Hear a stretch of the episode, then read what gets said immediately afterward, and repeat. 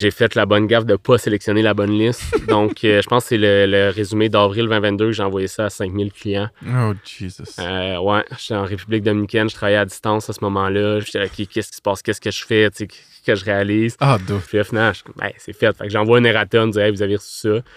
Puis euh, finalement, les clients nous écrivaient, nous disaient Hey, c'est hâte d'avoir vos nouvelles, c'est cool de savoir le back-end. Fait que j'ai commis des félicitations. On a eu trois personnes qui nous ont dit Hey, si vous cherchez euh, Stav, voici mon CV. Wow! Uh, I guess you pogné pour le do it. I guess t'es pogné pour m'écouter now. On est pogné dans un two-way. Moi pis toi, right, je suis premier en douter top. What's up, folks? C'est François Lantienado. Bienvenue sur Ça se passe. Le podcast où on jase de croître un SaaS ou une carrière en SaaS au Québec. On est sur Spotify, Apple Podcasts et les autres. Abonnez-vous, puis continuez de nous laisser des reviews. On dépasse les 40 bientôt, je pense. On s'est partage sur Slack, puis on utilise de l'AI pour trouver euh, qui qui a pas donné 5 étoiles. on drop deux épisodes semaine, juste des discussions sans filtre avec des founders ou employés clés en SaaS. Si vous faites partie d'un SaaS québécois, allez sur SaaSpass.com, bouton mauve, ajoutez votre SaaS. Pour être indexé dans notre répertoire des SaaS au Québec, on est rendu à 125 SaaS de listés déjà. Pour juillet et août, on est en pause vacances pour les événements mensuels. Par contre, on revient en force avec un événement, ça se passe à Montréal jeudi le 7 septembre dans les bureaux de WorkLeap qui viennent de rebrander, euh, avant c'était Gsoft. Ça va être un live pod avec le cofondateur Simon Deben, donc ça promet. D'ailleurs, si vous avez des questions que vous aimeriez lui poser, utilisez le lien dans les show notes pour envoyer des questions à notre team. OK, segment commandité pour le pod, la job du mois, ça se passe. Et pour juillet, la job du mois, ça se passe chez Hoodie, une cool startup qui aide les copropriétaires à gérer leur immeuble.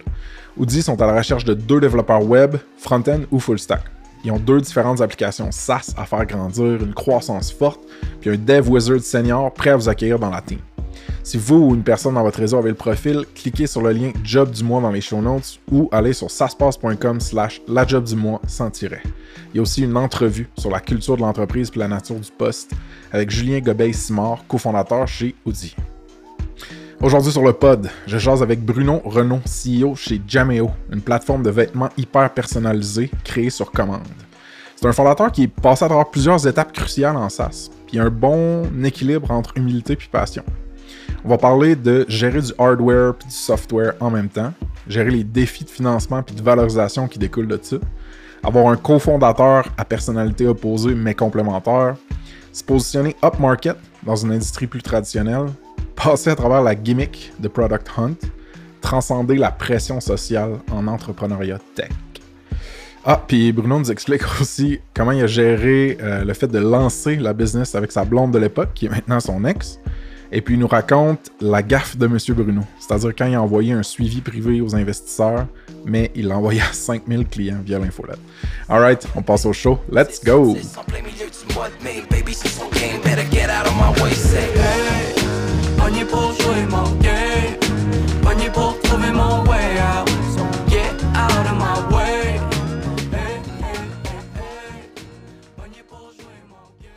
Bruno, Renaud, Bienvenue sur Ça se passe le podcast. Comment ça va?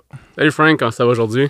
Ça va bien, man. Il pleut, puis ça, c'est plate, mais je suis vraiment content que tu aies fait la route, en fait. Euh, j'aimerais ça compter que tu as fait la route juste pour le pod, mais en fait, tu avais à faire ici. Ouais, j'étais déjà, déjà dans la région. fait que, Bruno, que je fais toujours un mini recap d'un peu de comment on se connaît.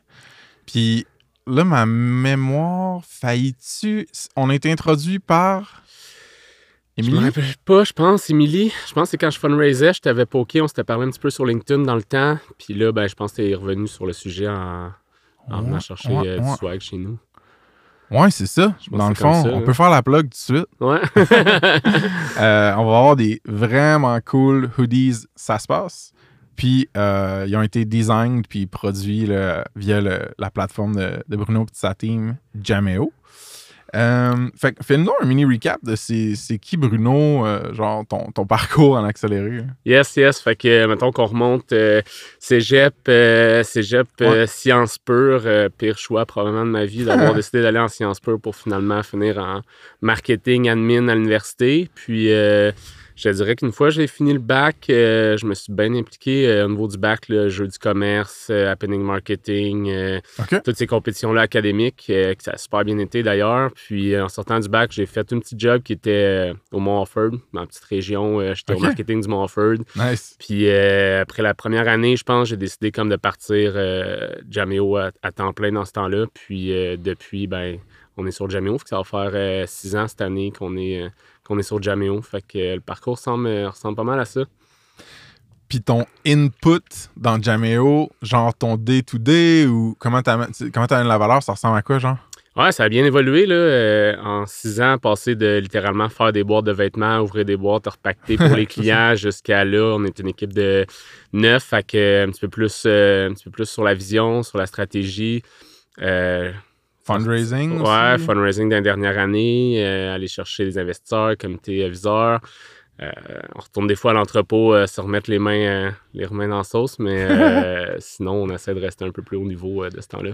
Puis, alright, la genèse de OK, je me suis super impliqué à l'Uni, j'avais déjà un profil entrepreneurial, boum, je sors de l'université, je fais une job, mais rapidement, je lance ma business. Genre, si tu avais ça comme dans ton, ton DNA ou tu avais toujours, touj- toujours voulu lancer de quoi ou il y a comme eu un, un déclic à un moment donné pour Jameo? En fait, euh, la, la- la compagnie avant Jameo, ça s'appelait BR Sport pour Bruno Renault Sport. C'est le, Let's pire- go. le- le pire nom ever. Puis à l'université, je m'occupais de faire le linge justement pour les compétitions. Fait que Ah. Je- J'allais chercher des fournisseurs à gauche à droite. On travaillait avec Orage dans le temps. Puis euh, Orage, ça prenait un compte pour euh, pouvoir vendre des manteaux en grande quantité. Fait que je m'étais incorporé pour ça. Fait que tout au long de l'université, je m'occupais de- du swag à l'université. Puis c'est là que j'ai comme découvert que ça faisait, le modèle faisait juste pas de sens. Fait que même pendant ma job, je continuais à, sur le tu sais, monter des collections, vendre du stock pour d'autres. Puis à un moment donné, ben, euh, de fil en aiguille, ben, j'ai réussi à trouver un manufacturer qui voulait faire du stock, petite quantité, super custom. Puis on se disait, on se lance-tu là-dedans? On le fait. Puis euh, du jour au lendemain, ben, je me suis dit, ben, je, vais- je pense que je suis capable de faire ça à temps plein. Fait que euh, à l'époque, euh, je lançais ça avec, euh, avec mon ex, mon ex-copine. Puis on s'est dit, ben, on a fait un plan d'affaires. On s'est dit, si j'atteins tant de revenus, ben, je suis capable d'assurer mon, mon salaire annuel. Ça a pris, je pense, une semaine, littéralement. là. Let's go. Fait que, bon, le bottom line n'était pas là pantoute parce qu'on n'avait rien prévu, mais on s'est lancé là-dedans, puis, euh, puis c'est ça, c'est même que je me suis lancé à temps plein. Fait que là, là euh, si je lis la situation correctement, c'est genre, t'as lancé cette business-là non seulement dans la flamme entrepreneuriale, mais aussi dans la flamme amoureuse. Ouais, exactement. Fait comment ça play out, ça? Comment ça joue, genre, euh, Ouais. tu dis ex-copine, right? Ouais, exact, exact. Euh, on salue d'ailleurs Sabrina Aymon, qui est la fondatrice de Hotpock. Que je connais. euh, J'étais à l'université avec. Ouais, exact, exact. Qui est encore, euh, encore une bonne amie, on est en super bon terme, mais ça aurait pu être genre de scénario cauchemardesque. Là. Ouais. Fait que, euh, on s'est séparés, je pense, un an, un an ou deux après le- le- la fondation de la compagnie. Et euh, ouais, pas de, pas de convention d'actionnaire. Euh, à ce moment-là, la compagnie était plus dans le négatif que dans le positif. Fait qu'ils reprenaient ça, c'était pas vraiment val- bien valorisé. Euh, puis, euh, puis quand on a commencé à sortir ensemble, en fait, on s'était fait un bout de papier, une page euh, qui expliquait un peu ce qui allait se passer si on se séparait. Fait qu'on a réouvert cette page-là. Wow. On l'a lu, puis on l'a fait les deux dans le meilleur, le meilleur intérêt l'un pour l'autre. Puis ça, ça a vraiment bien fini, mais euh, quand on explique cette histoire-là, le monde sont comme Hey, vous, êtes, vous êtes chanceux. Là. Tu sais, Ça aurait quasiment pu tuer la business si ça avait mal play que... Ah ouais, c'est turbo intéressant d'autres, parce que je me demande, mettons que dès le départ, tu étais en mode faut que je lève du cash ou genre faut que j'aille chercher des partenaires externes. Penses-tu que ça aurait pu comme refroidir des investisseurs ou des partenaires externes? Ouais, je pense que ça aurait pu. Euh, Il y a une couple d'investisseurs qui nous l'ont demandé parce que tu sais, euh, Sabrina est encore un peu actionnaire de la compagnie euh, en Ok. date d'aujourd'hui. Elle a encore une coupe de shares. Euh, puis c'est ça qu'on s'était dit au jour 1, peu importe qui reprenait la compagnie, ben d'un coup que ça lève à grande échelle, ben on veut, on veut, on veut se rappeler qui a fondé ça à la base. Fait que euh, tout le monde nous demande c'est qui, euh, tu sais, c'est qui Sabrina, Sabrina Aymon, c'est le Cat cap Table. table. Fait que quand je raconte l'histoire, ils sont comme, je pense que ça vient plus positif de dire, ben, tu sais, ils ont réussi à régler une situation qui aurait pu très mal dégénérer. Fait Mm. que, fait que finalement, c'est une bonne anecdote à compter. Puis, euh, À la limite, c'est comme un, une, preuve un petit peu que genre dans des situations touchées ou comme plus critiques, tu es capable comme entrepreneur de genre dealer. ouais, exact, de dealer de façon humaine et euh, rationnelle. Fait que, ouais. Puis Jameo, aujourd'hui, moi, tu sais, moi, je l'ai utilisé, fait que je- je sais c'est quoi, mais le TLDR de c'est quoi Jameo, mettons, pour que le monde ait une image en tête. Ouais, en fait, Jameo, on fait du vêtement hyper custom. Fait qu'on fait pas du vêtement promotionnel pur et dur. Là. On fait Ouais. les pièces de A à Z, ce qui permet à tous nos clients vraiment de, de bâtir des collections euh, exclusives et non, euh, et non génériques. Ouais. Puis on a amené beaucoup de tech là-dedans où est-ce qu'on on offre une plateforme euh, collaborative de design. Fait que tu peux être jusqu'à 10 à collaborer en même temps en créant ton vêtement. Puis on a automatisé le back-end qui fait en sorte que tu as fini ton design, en quelques Mm. clics, c'est rendu dans une production, puis on dropship ça chez vous. Fait qu'on a essayé d'enlever tous les irritants qui étaient de euh, aller acheter du promotionnel où est-ce que tu vas choisir littéralement dans un catalogue de, de produits, là, du catalogue physique pour la plupart encore, là, puis là, tu vas essayer de choisir quelque chose, tu vas mettre un logo, il va falloir que tu vois l'inventaire, les couleurs sont restreintes. Nous autres, c'était comme, on peut-tu amener l'expérience de design super nice, super simple, Mm. faire des bons choix de canvas, puis, euh, puis, puis offrir ça à nos clients. Fait que c'est Mm. ce qu'on fait en ce moment. Ouais, man, pour l'avoir utilisé, je trouve ça assez cool. J'étais comme impressionné par le niveau de personnalisation. Mettons, quand, euh, quand tu fais faire, quand tu fais du gear, souvent, c'est comme Ah, ben, ton logo, il peut être là ou il peut être là. Puis là, comme le rendering, le preview de ce que tu, ce que tu veux acheter, c'est genre super blurry, c'est genre pas hot. Puis t'es comme euh, Je veux-tu vraiment mettre des centaines ou des milliers de dollars là-dedans? Mais tu dis, euh, tu parles de on, genre, puis tu sais, ce que- ce qu'on a créé, là, il y avait, il y avait Sabrina, justement, qui était là au départ. Mais aujourd'hui, t'as un, t'as un autre co-founder qui est encore dans le décor, right? Ouais, exact. Euh, je travaille avec euh, Benoît Quimper, Ben qui est arrivé pratiquement un an après, puis c'est Ben qui nous a, nous a amené vraiment la vision de, de grossir. Tu sais, le Jameo, au début, c'était une entreprise vraiment lifestyle. Là, on voyageait, on en prenait une Mm. coupe de contrats. Puis Ben nous a fait un peu découvrir sur hey, qu'est-ce que ça pourrait être si on amène de la tech, qu'est-ce que ça pourrait être si ça devient plus gros. Fait que euh, depuis, que- depuis quasiment le jour 1, là, Ben est avec nous. Fait que euh, ouais, quand je dis on, je parle de, de Ben, mon, mon co-founder. Puis lui, son, son input, son, ce qu'il amène dans la business versus toi, comment ça contraste, genre? Ouais, ben en fait, euh, c'est drôle. euh, Ben et moi, je pense qu'on est complètement deux opposés, deux antipodes. Fait que ses forces, euh, c'est mes faiblesses. Mes forces, c'est ses faiblesses. Euh, c'est drôle, même hier, on, parlait avec des, pot- des, des partenaires potentiels. Puis, euh, il nous demandait, tu sais, c'est arrivé combien de fois dans les derniers cinq ans où est-ce que vous avez eu à voir quelqu'un, tu sais, soit d'externe pour trancher une décision. Puis, je pense que c'est jamais arrivé, tu sais, à Mhm. quel point on, on se complète là-dessus. Fait que, euh, d'où l'importance d'avoir un co-founder, je pense, quand tu commences une business, là, je ne referais jamais ça tout seul. Puis, j'ai dit souvent, mais si ça marche pas, cette business-là, on repart quelque chose ensemble demain matin, que- Il y a vraiment, euh, quand tu es dans les étapes très early de starter une business, de lancer un produit, il y a vraiment du monde qui cherche un co-founder des fois ou qui en ont pas. Ouais. Ou qui savent même pas qu'ils en ont besoin. Puis j'ai le goût de te poser comme question, genre, comment tu l'as trouvé ce dude-là? Tu sais, c'est quoi la genèse de votre relation? Ouais, en fait, euh, Sab, dans le temps, pendant l'école, elle a fait un stage, j'essaie de me rappeler, mais elle a fait un stage chez une agence qui s'appelle Axial à Sherbrooke. OK. Puis euh, Ben travaillait là. En fait, c'est Ben qui avait recruté Sab. Ah. Euh, puis au début, on ne pouvait pas avoir deux salaires dans le Jameo. Fait que Sab faisait ça. Fait que finalement, Ben décide de quitter Axial. Puis s'est dit, je vais. Je vais juste prendre des mandats de consultation dans des startups pour essayer d'aider des startups, tu sais, euh, juste 5-6 mois, amener un peu mon expérience en e-com. Euh, tu sais, Ben, c'est le gars très techy de, de l'entreprise. Puis euh, ben, après une couple de mois, euh, on a dit, ouais, pourquoi, pourquoi tu serais juste pas avec Embarque. nous, point? Fait qu'il a investi, puis il est resté avec nous depuis, depuis ce temps-là. Très cool. Ouais. Puis récemment, euh, récemment, parce que je, sais parce que j'ai fait un review, vous avez launché sur euh, Product Hunt. Yes, yes, la semaine passée. Euh, la question qui tue, avez-vous été Product of the Day? Non, malheureusement pas. Écoute, Producon, c'est. euh, ouais, c'est c'est quelque chose. C'est particulier. Ouais, hein. Ce qui se passe là-dessus, on s'est rendu compte avec le temps que c'est un peu. euh, c'est pas un scam, mais euh, on pourrait quasiment dire ça. Où est-ce que tu peux acheter des likes, euh, ça te prend du monde. Puis, le monde qui lance sur Producon, c'est surtout. euh, je pense une question d'ego, veulent montrer que leur produit est très Ouais. cool. Puis surtout que tu sais jamais qui lance. Fait que nous autres, ce beau mercredi-là, on a eu 100 produits qui sont lancés, dont 3 qui avaient déjà lancé, qui avaient déjà des followers. Ouais. Mais euh, écoute, malgré tout, malgré tout, on a réussi à être, à être featuring dans, dans leur infolette, sur leur Twitter. Fait que on a eu plus de visibilité que les top 3 parce qu'on était euh, makers, euh, choice makers. Fait Qu'est-ce que ça ça? ben, c'est comme une section dans leur infolette où est-ce qu'ils prennent vraiment print screen de la plateforme. Fait que les trois premiers, finalement, ils ont juste comme une ligne en haut de l'infolette. Puis il y a nous qui explique la plateforme en gros au milieu. Oh, wow. Juste parce que les makers de Protocon qui ont aimé ce qu'on a fait. Fait que Ah. euh, notre but, c'était d'être dans l'infolette. Tout ça pour ça, être dans l'infolette pour avoir des leads après. Puis euh, ça a fonctionné. Fait que, tu sais, comme le résultat final est là, mais non, je pense qu'on a fini comme 7, 8e peut-être, Ouais. Product of the Day. Mais c'est ça, c'est le, le randomness, le hasard de est-ce que freaking Figma ou genre Webflow vont genre lancer une feature slash produit en même temps que toi, puis t'es comme alright, I guess je pourrais pas avoir le top 1. tu sais. Ah, c'est. Puis t'investis du temps, de l'argent, tu sais. Puis euh, on est allé chercher un hunter, puis tout ça. Puis c'est comme, ben, pile ou face, voir si. euh, tu sais, la journée d'avant, Ouais. je pense qu'on aurait fini littéralement un ou deux, tu sais. Ah, Puis la journée d'avant, ouais. la journée d'après, on était 7 8. Fait Mais écoute, on a eu l'exposure, l'exposure qu'on voulait, on a eu les leads qu'on voulait. Puis pour nous, c'était juste comme le- l'entrée au US. C'était une façon de commencer à Ouais. faire rouler la balle au US. Fait que euh, ça fait du sens. Puis si t'avais à estimer le cash, mettons tu, tu transfères le temps que t'as mis en cash ou si t'as dépensé du hard cash pour ça, combien de cash tu penses que t'as mis pour préparer le lunch de sur Product Hunt? Ben écoute, euh, tu sais, à la base, on a fait une vidéo d'une coupe de mille. Euh, on Oh, a. shit, quand euh, ouais, quand même.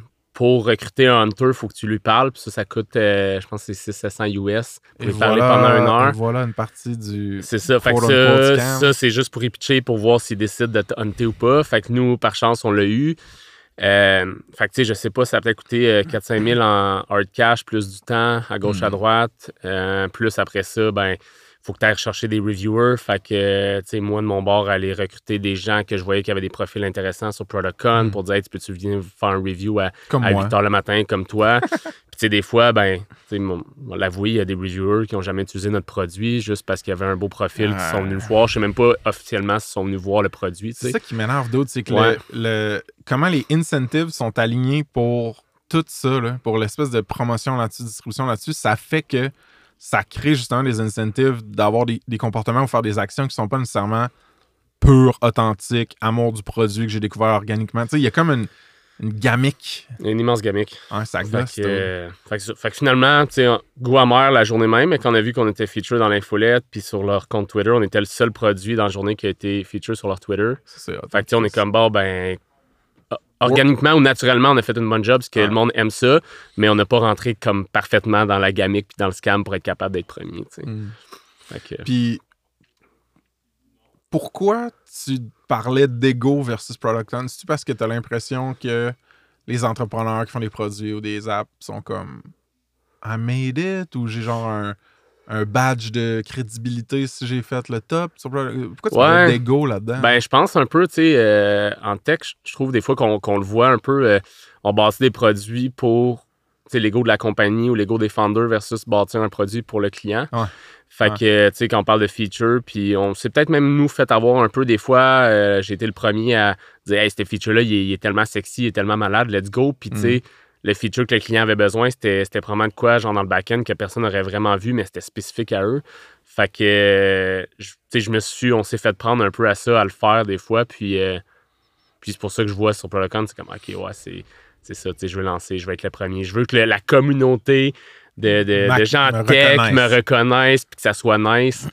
Mais, tu sais, les meilleurs produits, des fois, c'est pas les produits les plus sexy, là, surtout si t'es dans le B2B, là. Fait que, Un classique là, de, du, du cadre de travail jobs to be done, c'est tout le temps Sometimes a worse product does a better job. Um, Ouais. Tu la vis-tu, cette pression un peu comme sociale-là de l'espèce de réseau entrepreneurial ou d'écosystème de startups, whatever?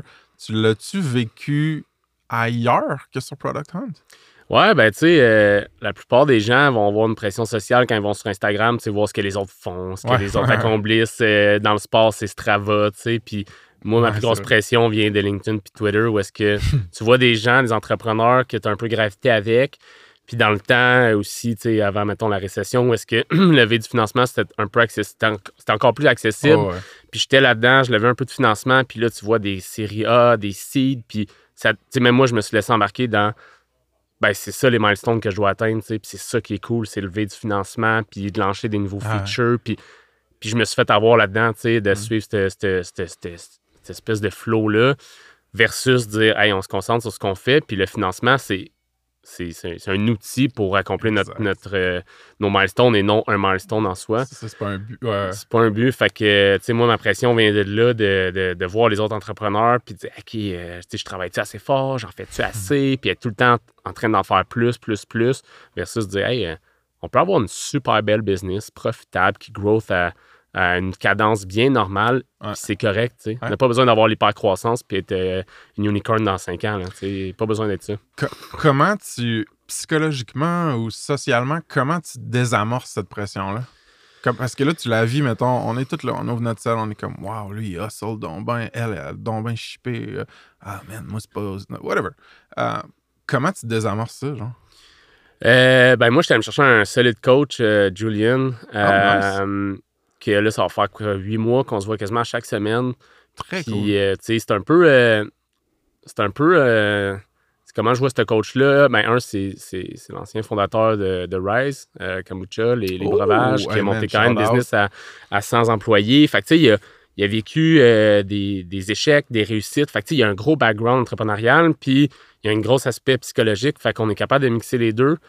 Fait que pour moi, c'est la personne qui m'accompagne, euh, autant côté psychologique que côté euh, coach d'affaires, si on veut. Hmm. Fait qu'on a réussi à jaser tous ces sujets-là, puis de trouver ma trace à moi, de trouver mon, mon profil à moi, mon, mon avenir. Fait que, en tout cas, moi, c'est la façon que je l'ai faite, puis j'ai dit souvent, mais je, je- je- j'aurais dû l'avoir euh, Hmm. depuis jour 1. Là, tu sais. C'est malade parce que euh, je vais faire une micro-plug pour le podcast, ça se passe, mais l'épisode live du lancement avec Charles Ouellette, on en parle, nous, comment on a été influencé, puis on a eu de la pression de c'est cool une startup, faut que tu ailles dans les événements de startup, faut que tu pitches à des investisseurs. Fait que si le monde veut un autre écho de ce que Bruno il dit, allez checker celui-là, je pense que c'est l'épisode 12. Genre. Euh, après ça, tu as dit. euh. Bon, euh, psychologie, avoir quelqu'un, un coach, quelqu'un qui, t'aide puis qui a ton, ton bien-être, ton succès à, à cœur. Euh, L'épisode avec Claudia qu'on a sorti, Claudia Marcotte, euh, psychologue organisationnelle, l'autre, on a parlé de long en large de ça. Euh, puis l'autre question que j'aurais pour finir cette, cette- loupe-là, c'est est-ce qu'il est, dans les mêmes tranches d'âge que toi, le gars qui est le coach qui t'aide? Euh, non, il est plus vieux. Hey, T'as-tu l'impression que ça aide? Ben, Moi, oui, by the way. Oui, ouais, oui, quand même, parce que l'expérience, il y a du vécu, tu sais. Fait que quand il est arrivé une situation, c'est souvent, ouais, j'ai fait ça, voici comment on l'a réglé ou comment on a échoué à le régler, donc fais pas la même chose. Mais en même temps, euh, c'est le genre de gars avec qui je fais du bike, du gravel, euh, Mm, tu sais, ouais. qui est super jeune d'esprit, c'est un, tu sais, il fait du voyage, il me parle un peu, il est tout le temps un peu partout dans le monde, tu sais, à chaque, euh, chaque Mm. session. Fait que pour moi, là-dessus, on se rejoint directement, tu sais. j'ai il y a un podcast aussi qui va être sorti là, quand celui-ci va sortir. Fait que c'est avec Michael Carpentier, mais on en parle un peu ça de.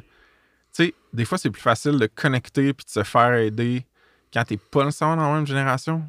Parce qu'il n'y a pas le concours de qui qui pisse le plus loin. Euh, moi, j'ai fait ça, toi, t'as fait quoi? Euh, fait que euh, je trouve ça intéressant comme point. Puis moi, en tout cas, je le vis. Quand je me fais aider d'un entrepreneur dans fin quarantaine, cinquantaine, peu importe, j'ai comme l'impression que j'ai rien à éprouver. Genre. Effectivement, effectivement.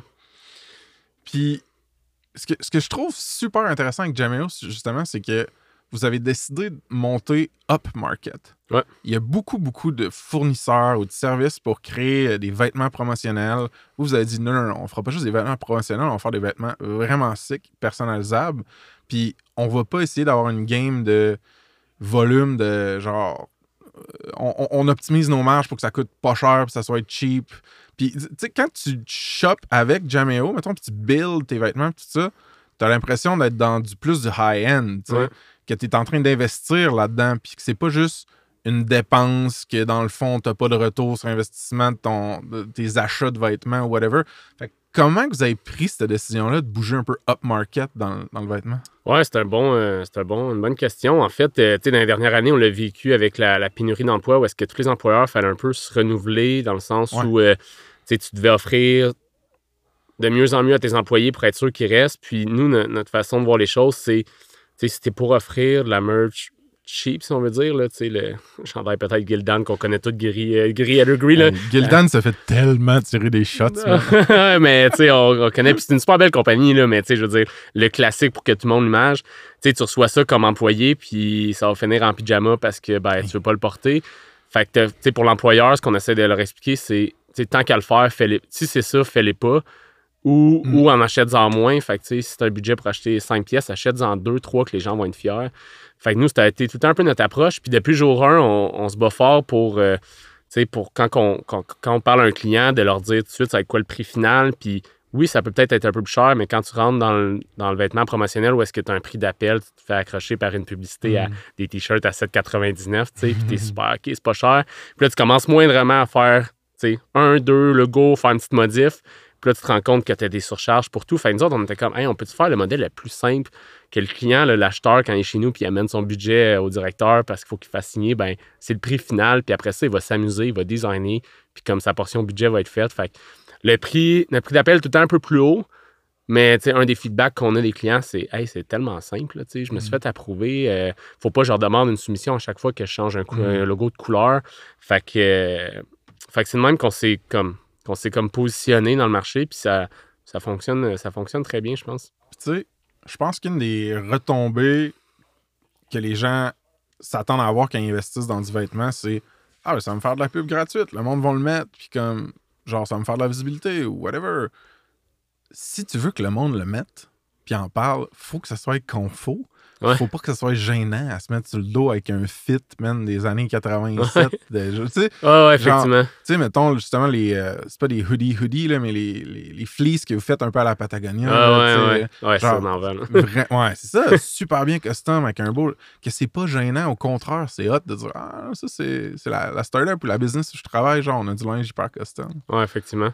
Effectivement. Puis, tu sais, euh, c'est drôle quand nos clients, c'est comme, Hey, on veut mettre des gros logos dans le dos. Puis, ils ont justement cette philosophie-là. Tu sais, il va y avoir 100 t-shirts qui vont se promener dans les rues, mais tu peux être certain que si tu fais ça, ton employé va. sais, à moins, C'est ça.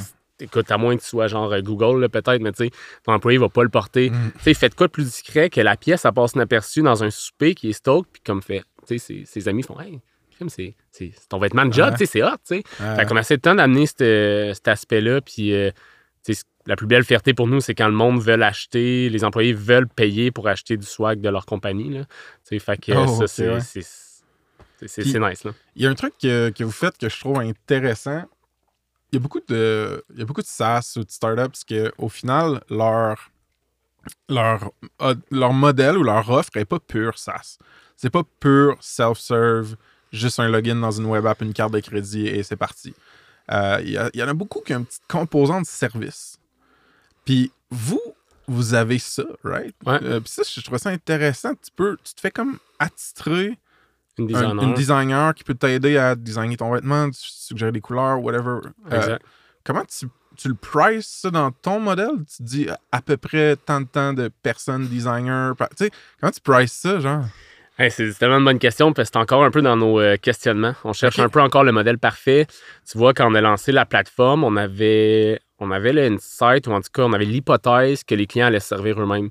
Sais, les clients allaient designer, Mm. presser checkout, puis ça allait être fait. Puis, ben, une petite surprise, euh, nos clients sont, sont bien stoked de notre service, mais ils savent pas designer, ils savent pas quoi faire. Ouais. Fait que, qu'on s'est rendu compte que le, le produit physique était aimé, mais ce qu'ils aimaient aussi, c'est l'aspect d'être avec une designer pour designer. Hmm. Fait que, on a changé un peu le, le roadmap de la plateforme de dire, Hey, on va la faire pour que ça soit tout le temps dans l'efficacité. Fait que, tu l'as vécu où est-ce qu'une designer t'a fait tes premiers designs, elle t'envoie ça. Toi, tu peux jouer même avec tes designs, puis après ça, tu as une coupe de clics de checkout. Fait que ce modèle-là, comme on le voit dans le futur, c'est d'avoir une banque ou une communauté de designers que tu peux même éventuellement choisir, tu sais, dépendant un peu Oh, euh, des, cool, designs qu'ils ont fait, aller choisir avec qui tu veux travailler, puis de pricer ça en fonction de ce que tu achètes. Fait qu'on est encore en train de chercher le modèle parfait, mais pour l'instant, la plateforme joue vraiment le- l'espèce de, de pivot au milieu entre nos designers, notre production, puis nos clients. Fait que tout est rassemblé là. Ouais, ok. Puis, euh, puis là, je pense que c'est ce qui fait le plus de sens. ce qui fait en sorte que nos designers, ben, au lieu de gérer, euh, je sais pas, 50 clients chaque, ils peuvent en- peut-être en gérer 100 en ce moment parce que c'est rendu ultra efficace. Ils n'ont plus passer- besoin de passer par Photoshop ou Illustrator. Tout se passe là-dessus. Fait que c'est plus là que là, en ce moment l'efficacité elle est. Mais pour vrai, on a des clients 100% autonomes à qui on n'a jamais parlé. Puis on se surprend, ils sont arrivés avec une super belle collection qu'ils ont faite sur notre plateforme. Checkout, design, nous autres, on envoie ça en prod. parlé. C'est malade là, de voir ça aussi. là. Je pense que la leçon ici pour le monde qui écoute, c'est comme des fois, un petit peu de service ou de temps personne, ça peut vraiment augmenter la perception de valeur dans ton offre. Absolument. Euh, puis aussi, tu sais, c'est des trucs hyper custom. custom fait que j'ai l'impression qu'il y a peut-être plus de marge d'erreur pour se tromper ou se dire Hum, je sais pas si je suis en train de designer ça bien, je sais pas si c'est beau dans le fond. C'est pas juste un logo dans le centre d'un t-shirt blanc, tu sais. Fait que, en tout cas, moi, j'ai trouvé ça euh, intéressant, cette composante-là. Ouais. Ce qui est intéressant d'autre aussi, on en a parlé offline, toi puis moi, mais c'est le fait que au niveau de Jameo, c'est pas juste du code. C'est pas juste des 1 puis des 0, puis comme un, un software, le studio, la, Ouais. la, la- la- la- la web app. C'est aussi du physique, genre. Ouais. Tu dois gérer du, des choses dans le monde réel. Fait comment ça joue ça, ce genre, mettons, le financement, la valorisation, juste comme gérer ton cash flow? C'est, c'est assez. ouais. Ah, c'est ultra complexe, sans farce. euh, tu vas, tu vas financer, tu vas, tu vas aller chercher du financement, fait euh, tu vas voir l'institutionnel, ils disent ouais, il faut que tu investisses beaucoup en tech, euh, ton modèle n'est pas encore profitable, donc tu n'as pas encore assez de, de background, tu n'as pas encore une assez grosse crédibilité pour que je te donne ce que tu veux. Tu t'en vas voir du VC, ils disent hey, parfait, mais tu ne pourras jamais scaler assez vite parce que tu as un produit physique, tu as une manufacture ou tu as, un une chaîne, une chaîne de suppliers qui doivent te, te- te suivre en arrière. Fait qu'on était tellement dans le milieu de tout ça, puis ça n'a tellement pas été évident de chercher notre premier financement parce que c'est ça, tu sais, on a, on a les deux. Puis quand on parle de valorisation, ben c'est le même problème, tu sais, sur quoi tu valorises parce qu'on a un actif technologique qui est quand même important, qu'on pourrait peut-être éventuellement vendre tel quel à d'autres, tu sais, Ouais, à d'autres mais qui n'est pas dans le roadmap pour l'instant. Mettre un produit physique, fait que, tu sais, c'est- c'est par rapport à l'EBITDA, mais l'EBITDA pour l'instant n'est pas parfait parce qu'on a investi énormément en tech.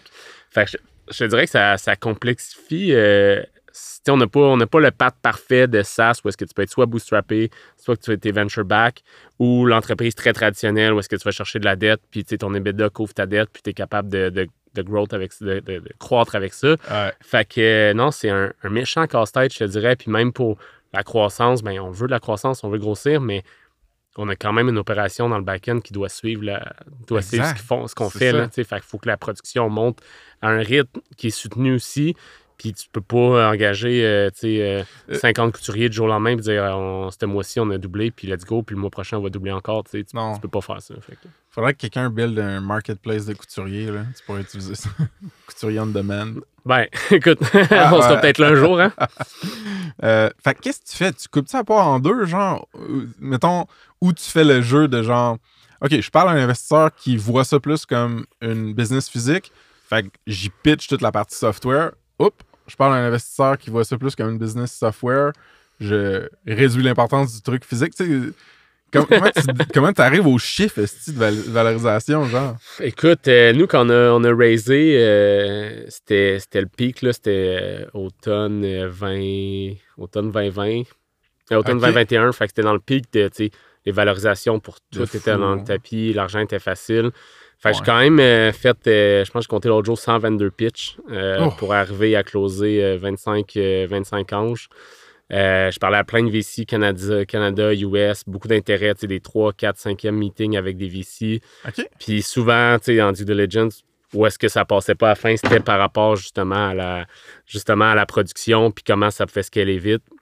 Fait que, sais, côté valorisation, ce qu'on a fait, on a levé des safes en disant, ben, on va attendre de voir comment ça se passe dans les prochaines années, tu sais. Puis les gens, je pense qu'ils investissaient pour l'opportunité, le marché.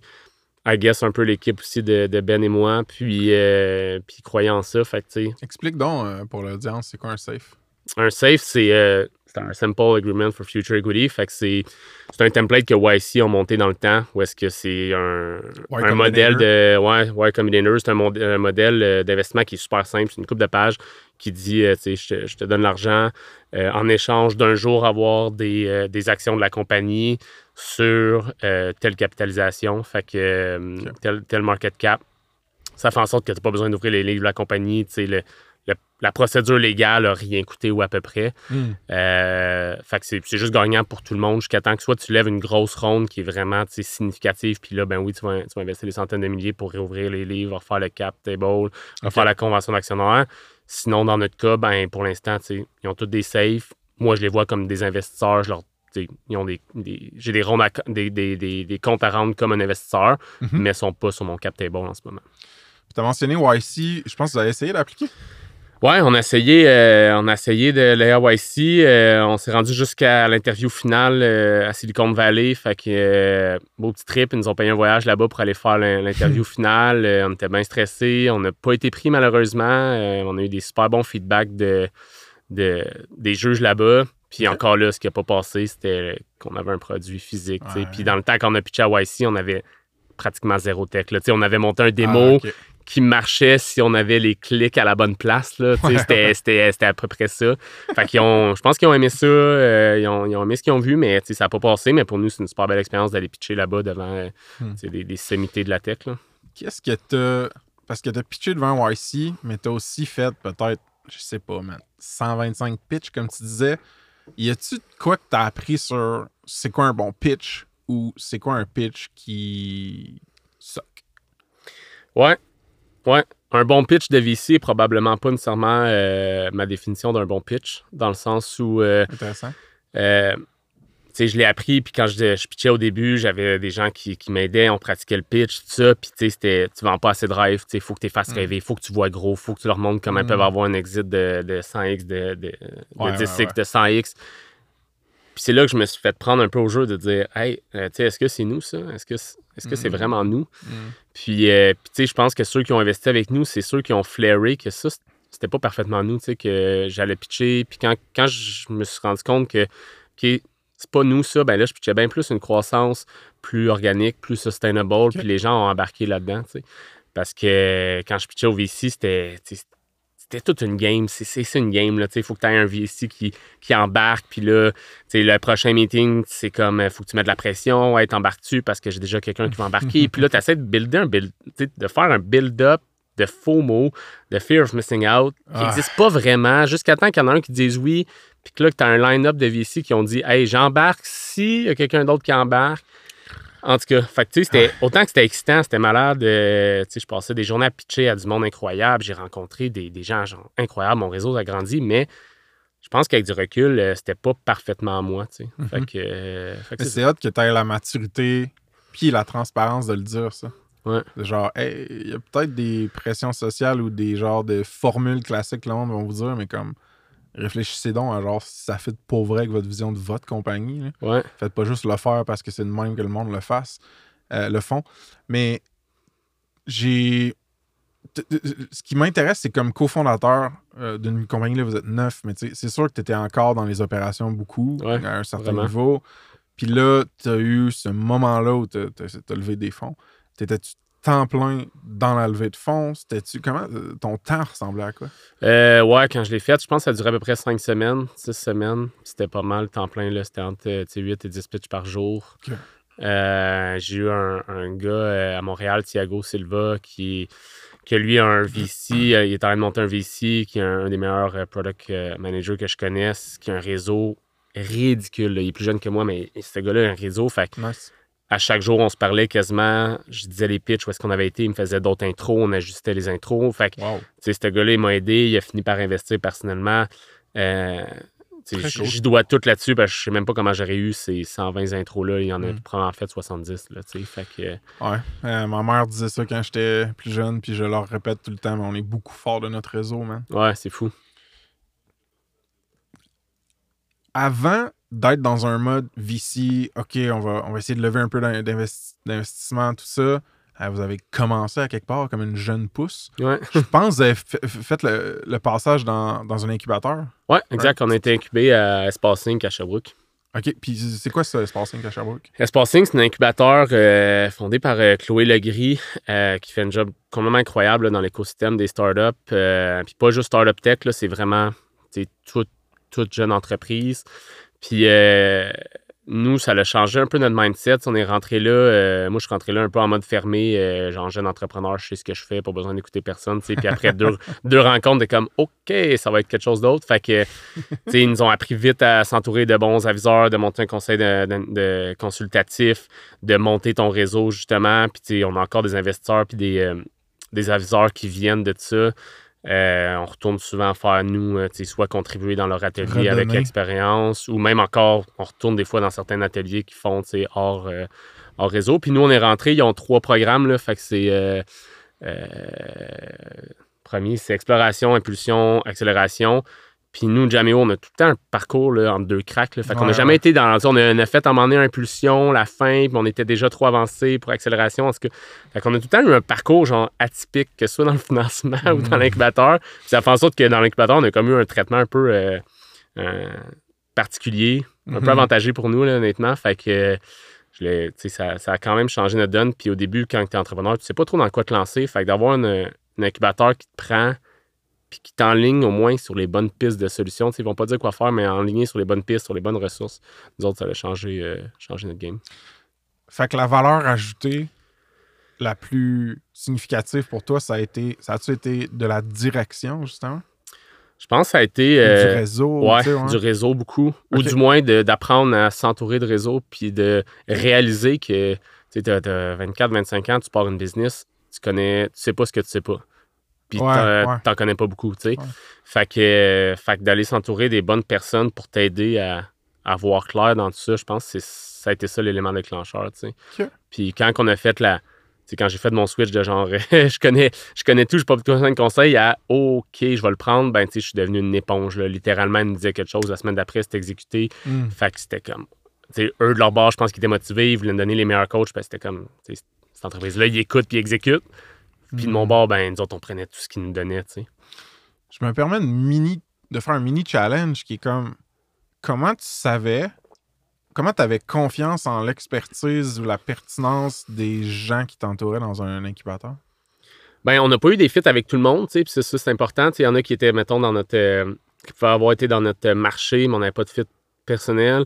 Je pense que c'est de trouver des, des, des, des aviseurs qui qui veulent pas te dire quoi faire, mais qui veulent. tu sais, si on, si on une idée, eux en arrière, où est-ce que ça devrait aller, il faut qu'ils t'amènent à penser à cette idée-là par toi-même. OK, ouais, ouais. Tu sais, C'est un peu la même chose que tu fais avec des employés, où est-ce que tu veux les amener à penser par eux-mêmes une solution que tu as probablement pensée, mais tu veux pas la, tu veux pas la dicter, là, tu veux pas la, la pousser. Ouais, c'est bien ça, j'aime ça. Fait que, tu sais, avec le, le temps, il y a des aviseurs qu'on a pu, puis c'est bien correct, puis ils nous ont aidés dans ce temps-là, mais tu sais, les bons sont restés, puis c'est- c'est ceux-là qui sont comme, ils comprennent où est-ce qu'on va aller, ils comprennent un peu notre folie, notre vision, mais qui vont être juste un peu nos, nos, nos gardes du corps, amener des flags, s'assurer qu'on a pensé, qu'on a toutes vu les options. Fait que euh, c'est avec ceux-là qu'on est resté euh, les plus proches, puis euh, Un comité aviseur, ouais. c'est-tu tough à construire? Ça vaut-tu la peine? Ouais, ça vaut, ça vaut la peine. Nous, on a eu un jeune. il y a plein de monde qui sont passés sur notre comité d'aviseurs. On a essayé plein de formules. mais Il y en a qui ont marché, il y en a qui n'ont pas marché. Ok. Un, des aviseurs sont bons au niveau de l'information que tu leur donnes. Fait que, tu sais, la pire Mhm, chose, c'est de les rencontrer une fois par trimestre. Ils n'ont pas une nouvelle de toi. Puis là, ben, ils arrivent au Tu fais trimestre. juste ça- recap. tu ouais. fais juste recap pendant Ouais. un an et demi. Ouais. Fait que nous, on a mis quand même jeune. En fait, là, ça va faire, euh, je sais pas, ça doit faire euh, quatre ans.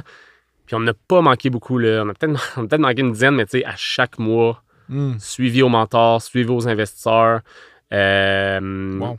qu'on fait systématiquement. Fait que, tu sais, quand on appelle quelqu'un, puis des fois, on n'attend pas un comité, tu sais, j'appelle quelqu'un, euh, je sais pas, euh, qui, qui a une expertise, ben, j'ai pas besoin au téléphone de se dire qu'est-ce qui se passe dans le business, tu sais. Le Worst case, il a vu le, le dernier suivi qui était v'là un mois. Ah. J'ai telle question, OK, on embarque-tu dans le sujet, on pousse? Fait que je pense que je pense c'est ça qui fait la force, puis d'être ultra organisé, là, c'est du monde qui te donne de ton temps, qui donne de leur temps. Fait que, tu sais, tu peux pas perdre leur temps. Il faut que tu arrives là, puis tu prennes tout le, le jus qu'ils ont à donner. L'Estrie, est-ce euh, un terreau fertile d'innovation tech et de startups? Ben, il y a une couple de belles euh, business, c'est sûr. Euh, si on pense à, justement à Gendrix, euh, l'agence Axial, c'est des, des business que, que j'admire. Mais je pense pas que c'est si, si immense que ça en ce moment. sais, euh, avec, avec Espacing, oui, on est entouré d'autres techs, mais à part Espacing, qui est selon moi le, le hub en Estrie pour les, les startups, c'est pas, c'est pas un immense écosystème. C'est pas un immense écosystème. Probablement que ça pourrait grandir comme écosystème parce que, imagine tous les profils similaires aux tiens d'étudiants universitaires bourrés de drive puis d'ambition qui sortent. Il y en a plein de ce monde-là qui pourrait être canalisé dans l'entrepreneuriat. Ah, 100% 100% Puis là, tu sais, avec le télétravail, puis ce qu'on a vécu avec la COVID, euh, je pense que ça va aider parce que tu as des développeurs qui, euh, qui se disent, hey, je, je pourrais aller en Estrie habiter. C'est vraiment un nice. beau spot, ouais. Fait que, tu sais, je pense que le, le mindset va changer un petit peu là, avec Mm. euh, ce qui s'est passé pendant la COVID. La question qui tue par rapport à l'Estrie, c'est si je fais un événement, ça se passe mensuel, penses-tu qu'on va être capable de vendre 40 billets? Moi, je pense que oui. Nous autres, on va être 10. Tu vas m'aider? All right, man. Euh, une affaire que j'ai toujours. Euh, pas toujours, mais une affaire que j'ai, qui m'a impressionné dans nos premières discussions offline, toi puis moi, c'est ton niveau de transparence. Ouais. Puis moi, pour le monde qui me connaisse puis qui écoute le pod, qui suivent l'aventure de Frank, Snipcart, whatever, ils savent que c'est comme une de mes valeurs, puis comme je Ouais. suis des fois trop transparent. Euh, quel rôle ça a joué, man, la transparence dans la growth de, de Jameo, mais aussi tes relations avec tes fournisseurs, tes relations avec tes investisseurs? euh, Euh, ouais, j'ai toujours essayé de, de dire les choses telles qu'elles sont, de pas mettre trop de filtres. Euh, tu sais, quand je regarde avec les investisseurs, ils reçoivent des recaps. Il y a des mois que c'est bon, des mois que c'est pas bon. Puis les mois que c'est pas bon, ça serait surprenant. C'est surprenant à quel point les mois que c'est pas bon, la seule chose que je reçois, c'est souvent des encouragements. Puis c'est genre, keep it up, Mhm. tu sais, puis euh, je peux t'aider, y a-tu quelque chose? Puis les mois que c'est bon, c'est comme ils prennent ça pour acquis. J'ai zéro reply, puis c'est comme, ben, parfait, ça marche. Fait que, déjà là en partant. Puis sur la production aussi, on est dans un monde où est-ce que, avec la COVID, le monde sont réalisés, qui est un peu plus conscientisé à qu'est-ce qu'ils achetaient, où ils achetaient La chaîne d'approvisionnement. la chaîne d'approvisionnement, tu sais. Puis nous, on est fait au Pakistan. euh, on n'est pas gêné de ça. Je suis allé personnellement, je sais pas, je vais à 15 voyages au Pakistan. C'est la ville que j'ai vu le plus à part Magog dans le vie, tu sais. T'es-tu sérieux? Non, ouais, 15? 15, je pense que j'étais allé 15 fois à peu près. moi, j'étais allé puis, deux fois en Israël, j'ai failli pas m'en sortir. Puis, euh, fait que, tu sais, on les connaît par cœur. euh, on n'est pas gêné. Tu Il y a des photos de l'usine dans notre site web. Il y a des photos du crew. Tu sais, si tu achètes chez nous, tu sais que c'est fait là-bas. Tu sais que c'est fait dans des conditions très correctes. Ouais. Euh, tu sais, notre fournisseur pakistanais, ça faisait quatre ans qu'on travaillait sur son visa. Il est venu officiellement la semaine passée, euh, passer une semaine chez nous à voir nos clients. Est allé rencontrer des clients. tu sais. Ça devait être un beau moment. Ouais, c'est quand même nice. Aller voir des clients, dire, hey, c'est lui au Pakistan. Puis le monde sont comme, oh shit, ok, c'est très, tu sais, je sais c'est qui, tu sais c'est qui, on sait comment c'est fait. Fait, que- C'est hot. fait que c'est c'est de même qu'on l'a bâti. Puis tu sais, ça, ça, ça nous nuit, ça nous nuit pas, je sais pas, mais moi je suis de même. Fait que Mais, ça, mais c'est ça, ça cadre avec vos valeurs puis qui vous êtes. Ouais, exactement. comme en- Ça résonne, tu sais. Ouais, absolument. Puis, la, la- encore une fois, la genèse de ça, de un, un fournisseur au Pakistan, c'est comment ça arrive, ça? Écoute, cette histoire-là, euh, c'est un soir à Sherbrooke. Euh, je faisais des vêtements pour une compétition à l'université. Puis je voulais avoir des manteaux genre euh, Army style, là, un peu camo. Mais essaie de trouver ça dans le promotionnel, 50 camo, tu sais, ça n'existe pas. fait que je rentre dans une boutique, j'en vois un, je rentre, je dis, hey, t'en as 50 en stock? Tu sais, le gars, il me regarde, qu'est-ce que tu veux faire avec 50 manteaux? Non. Puis là, il me dit, camo, là, c'est quoi? Là, il dit, explique-moi, je comprends pas ce qui se passe. Puis là, je dis, ah, on a un concept, non, non, non. Il dit, ben écoute, euh, c'est c'est mon brand, tu sais. Puis j'ai un fournisseur Pakistan qui le fait. Oh. Fait que je dis, ah ouais, ben OK. Fait que là, on s'assoit ensemble. Écoute, on fait, on fait une collection de linge complètement ensemble. Il me dit, peux-tu me virer comme 25 000? J'ai aucune idée. Là. On n'a pas vu de sample, rien. J'ai aucune idée si ça s'en va. Genre. Puis là, c'est tout l'argent des étudiants de l'Université de Sherbrooke. ça, tu sais. Envoie ça, puis je suis comme, oh, j'espère. Finalement, genre, par miracle, ça revient, puis c'est pratiquement parfait. Des petites, des petites affaires, mais c'est pratiquement parfait. Fait que là, je suis comme, Hey, il y a un marché là. Puis c'est un peu de même que ça, ça s'est créé, Jameo, dans le sens où j'ai dit, Hey, il est capable de le faire, je suis capable de le vendre. Puis après ça, ben, ce gars-là de la boutique, lui, a fait faillite, euh, whatever, je l'ai jamais entendu parler. Puis le fournisseur euh, qui s'appelle Farhan au, au Pakistan m'a écrit sur WhatsApp, dit Hey, tu veux qu'on continue à travailler ensemble C'était quand même cool ce qu'on faisait. Mm. Puis c'est parti de même. Fait qu'un gros hasard d'une soirée. euh, si je l'avais pas trouvé, je pense que ça, ça serait jamais parti. Puis comment tu deals avec.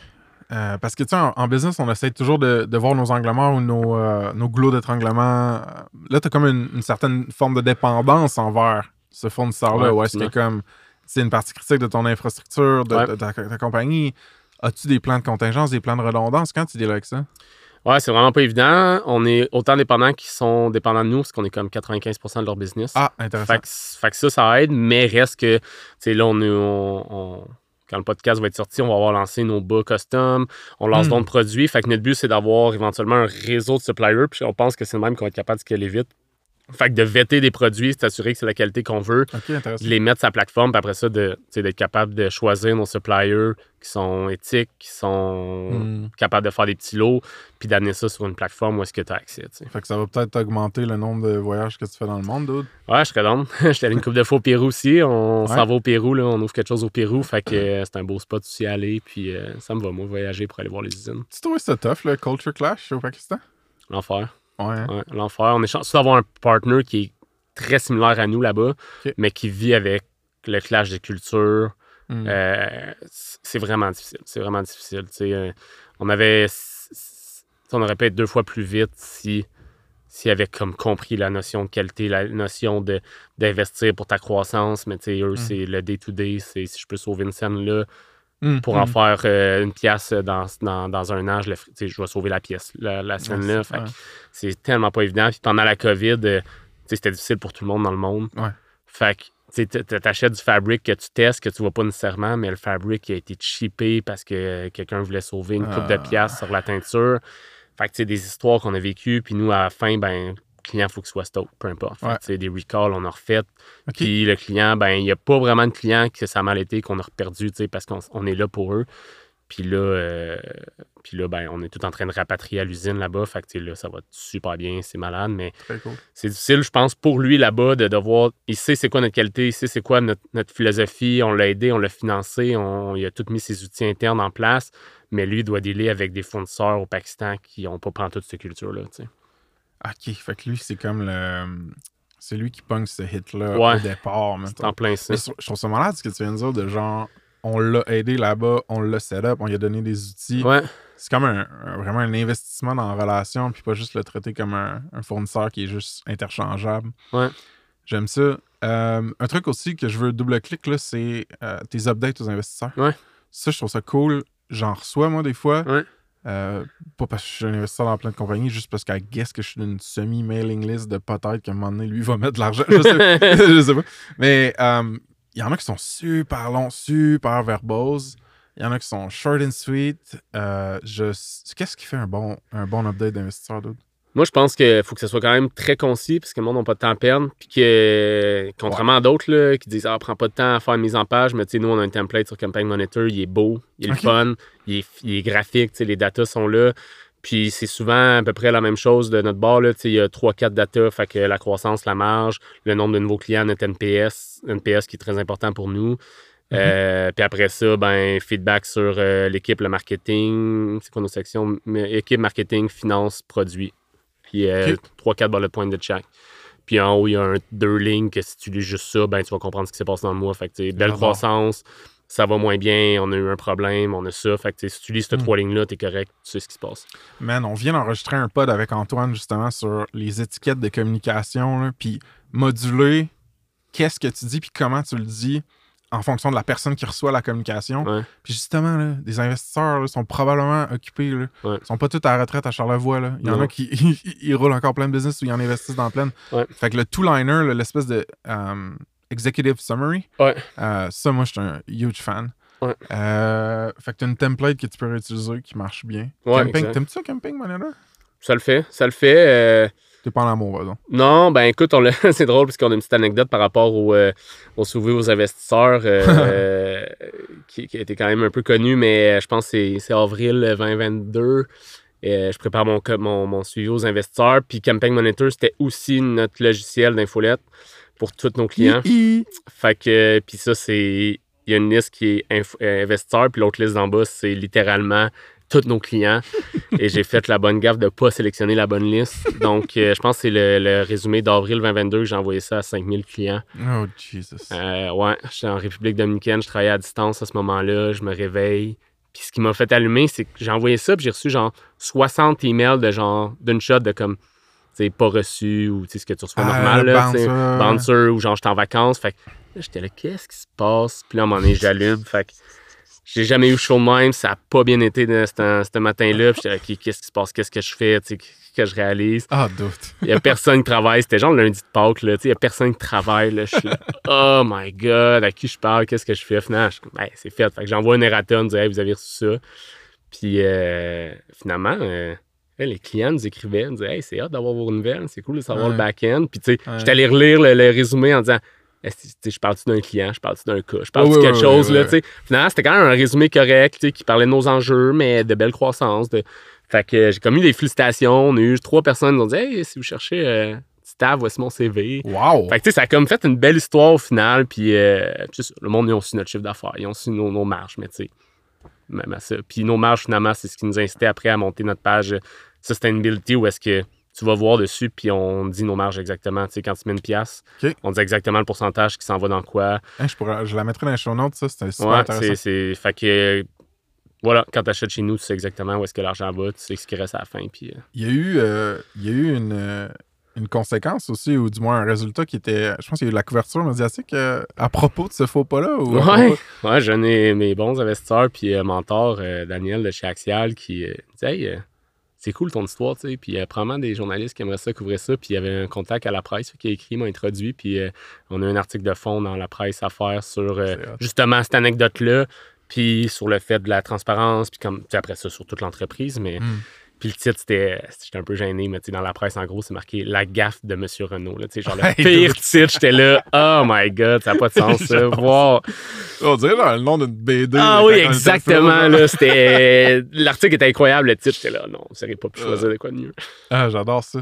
Mais, hey, la- la- la- le peu de hacker que j'ai en moi, je suis en train de me demander, genre, tu pourrais-tu, genre, faire ça comme growth hack, de genre faire, ah, excusez, c'était c'était un update qui était Ouais. supposé aller à tout le monde. Puis Mais je pense qu'il y en a une couple. Tu sais, J'ai reçu des newsletters du founder de dire, euh, tu sais, qui écrit à son co-founder, puis il faut pas que ça se sache. Puis là, tu sais, mais comme tu, tu vois que c'est Ah, vrai. ok. Mettons, moi, si ça avait voulu être vraiment un hack, euh, j'aurais peut-être négligé certains sujets dans l'infolette.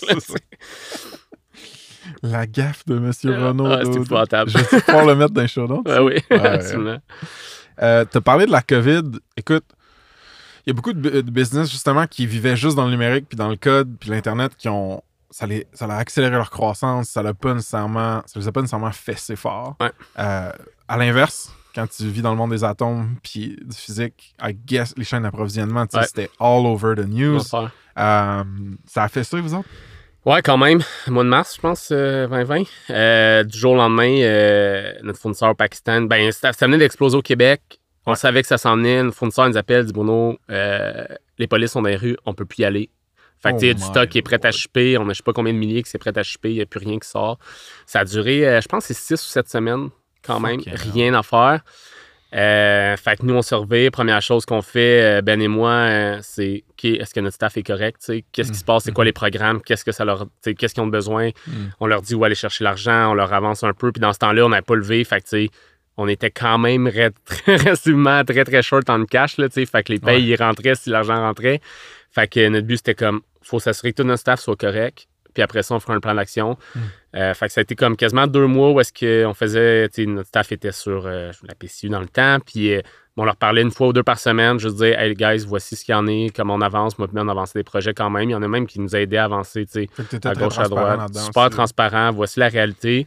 Puis après ça, ben là, quand c'est reparti, là, c'est les transports qui ont explosé. Tout a explosé. Fait que, nous, nos coûts de transport, ils ont, ils ont fait x5 du jour au lendemain, Oh, littéralement. Puis, sais, là, revirer de bord, là, OK, le, le- le cargo aérien, ça marche plus. Tu dois te revirer puis faire du dropshipping. Mais, tu sais, dropshipping, ça inclut beaucoup d'automatisation, des comptes. C'est Mm. tout ce qu'on avait prévu dans le roadmap en un an qu'il a fallu faire en, en deux, trois semaines, là, tu sais, parce que Oh, c'était comme sinon, on vend plus, là. C'est Sur impossible. fond, justement, de tout le monde est turbo stressé puis anxieux Ouais. parce qu'il y a une pandémie. genre. Exact, exact, exact. Fait que euh, chance que dans le temps, on a appelé chez DHL, puis euh, notre rep qui, qui est rendu notre rep maintenant, je l'ai engagé parce que je le trouvais trop bon, là, mais C'est Simon- DHL, ouais, notre ah rep de? Ah, j'ai DHL pendant un an, lui, Simon. pense, ouais. Ouais, c'est en fait c'est probablement lui qui t'a Ouais. vendu, qui est Simon. Tu sais, il nous a comme c'était ça, il a compris ce qu'on voulait faire, il était super avant-gardiste, Wow. puis tu sais, fait que une chance qu'il nous a sauvé un peu là-dedans. Puis là, ce qui est cool, c'est que j'imagine que cette pression-là qui a accéléré certains développements, ben, ces outils-là, ces automatisations-là, c'est encore là. C'est encore là, exact, Ouais. exact. Fait que c'est une bonne chose.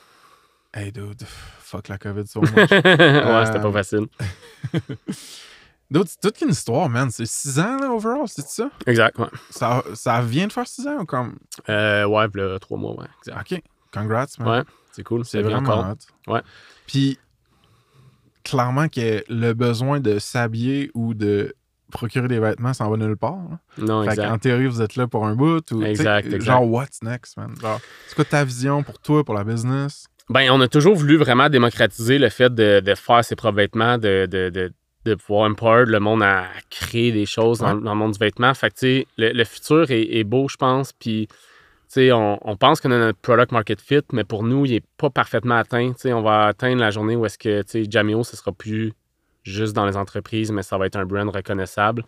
Euh, fait qu'il y a plein de belles choses qui s'en viennent, puis je pense que le, le plus gros, en tout cas, gros enjeux ou plus grosse complexité pour nous, c'est vraiment les opérations puis c'est la production, Ouais. être sûr qu'on a quelque chose qui suit. Fait que, en ce moment, on est dans un- une période un peu de test, autant en go-to-market, en, en chaîne d'approvisionnement. On essaie plusieurs choses, tu sais, puis c'est Ouais. super excitant parce que même si ça marche pas, tu fais OK, ben ça, ça n'a pas marché. Fait qu'on enlève la liste, puis à un moment donné, la Ouais, liste se rapetisse pour arriver à. oui. Puis des fois, on fait des, des pas de qu'on fait Ah, crème, c'était.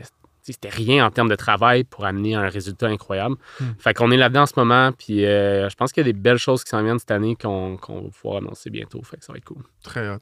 Si le monde veut en savoir plus sur Jameo, l'URL, c'est Jameo.com. Euh, J-A-M-E-O. J-A-M-E-O.com. Si le monde veut te poker, te poser des questions. Euh, LinkedIn. Je regarde pas mal toutes mes, euh, mes, inbox sur LinkedIn. Juste à googler la gaffe de M. Renault. La gaffe de M. Renault, ça devrait arriver pas mal à la bonne place.